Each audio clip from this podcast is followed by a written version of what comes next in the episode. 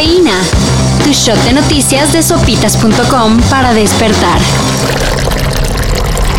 La piratería de vacunas y medicamentos contra el COVID-19 va en aumento.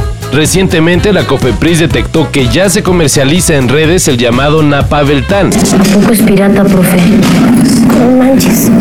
Qué chafa, profe. Quienes lo venden dicen que va calado y garantizado. Pero las autoridades recuerdan que este no cuenta con autorización para ser comercializado, por lo que si lo ven en tiendas o peor aún en las calles y redes, muy probablemente sea pirata. Aguas.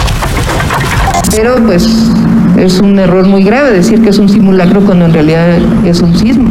Luego de que el sábado por la mañana se reportó un alza en la venta de bolillos debido al sustote de a gratis que nos dio la alerta sísmica, el Centro de Comando, Control, Cómputo, Comunicaciones y Contacto Ciudadano de la CDMX, el C5, informó del despido de dos de sus funcionarios. No se dijo exactamente en qué la regaron, solo que por sus errores se encendió la alerta sin que hubiera sismo. Cuando tenemos estos problemas hay que reconocerlo, hay que decirlo y hay que tomar las medidas necesarias. Bueno, habrá que tomarlo como simulacro, ¿no? Por cierto, ¿salieron con cubrebocas?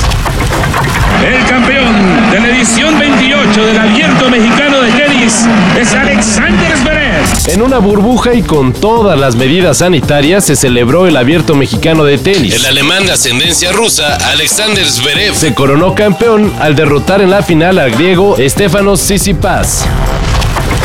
La visita relámpago que hizo Dua Lipa a la CDMX para unas fotos que serán parte de una campaña de Yves Saint Laurent captó la atención de medios y redes. Pero no por una buena razón. Resulta que al ver a la cantante salir del inmueble en el que se tomaron las fotos, allá por la Cuauhtémoc, una fan se emocionó de más y se le fue a los empujones.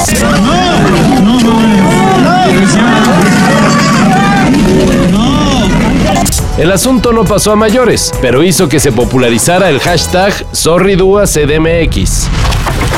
Lo importante es que expriman cada centavo. Repitan, exprimir cada centavo. Coleccionistas de monedas están tras una de 20 centavos acuñada en 1984. Esa que tenía la cabeza olmeca en un lado. Lo que la haría especial es tener el año de acuñación y con la letra M. Lo que significa que pertenece a la rara familia AA que el Banco de México mandó como prueba y que nunca puso en circulación. Se llega a pedir por ella hasta 7 mil pesos. Así que a esculcar en la morralla. Estoy exprimiendo, lo estoy exprimiendo. Ay, me exprimí tanto que se me metió en la mano. Para esto y mayor información en sopitas.com. Cafeína.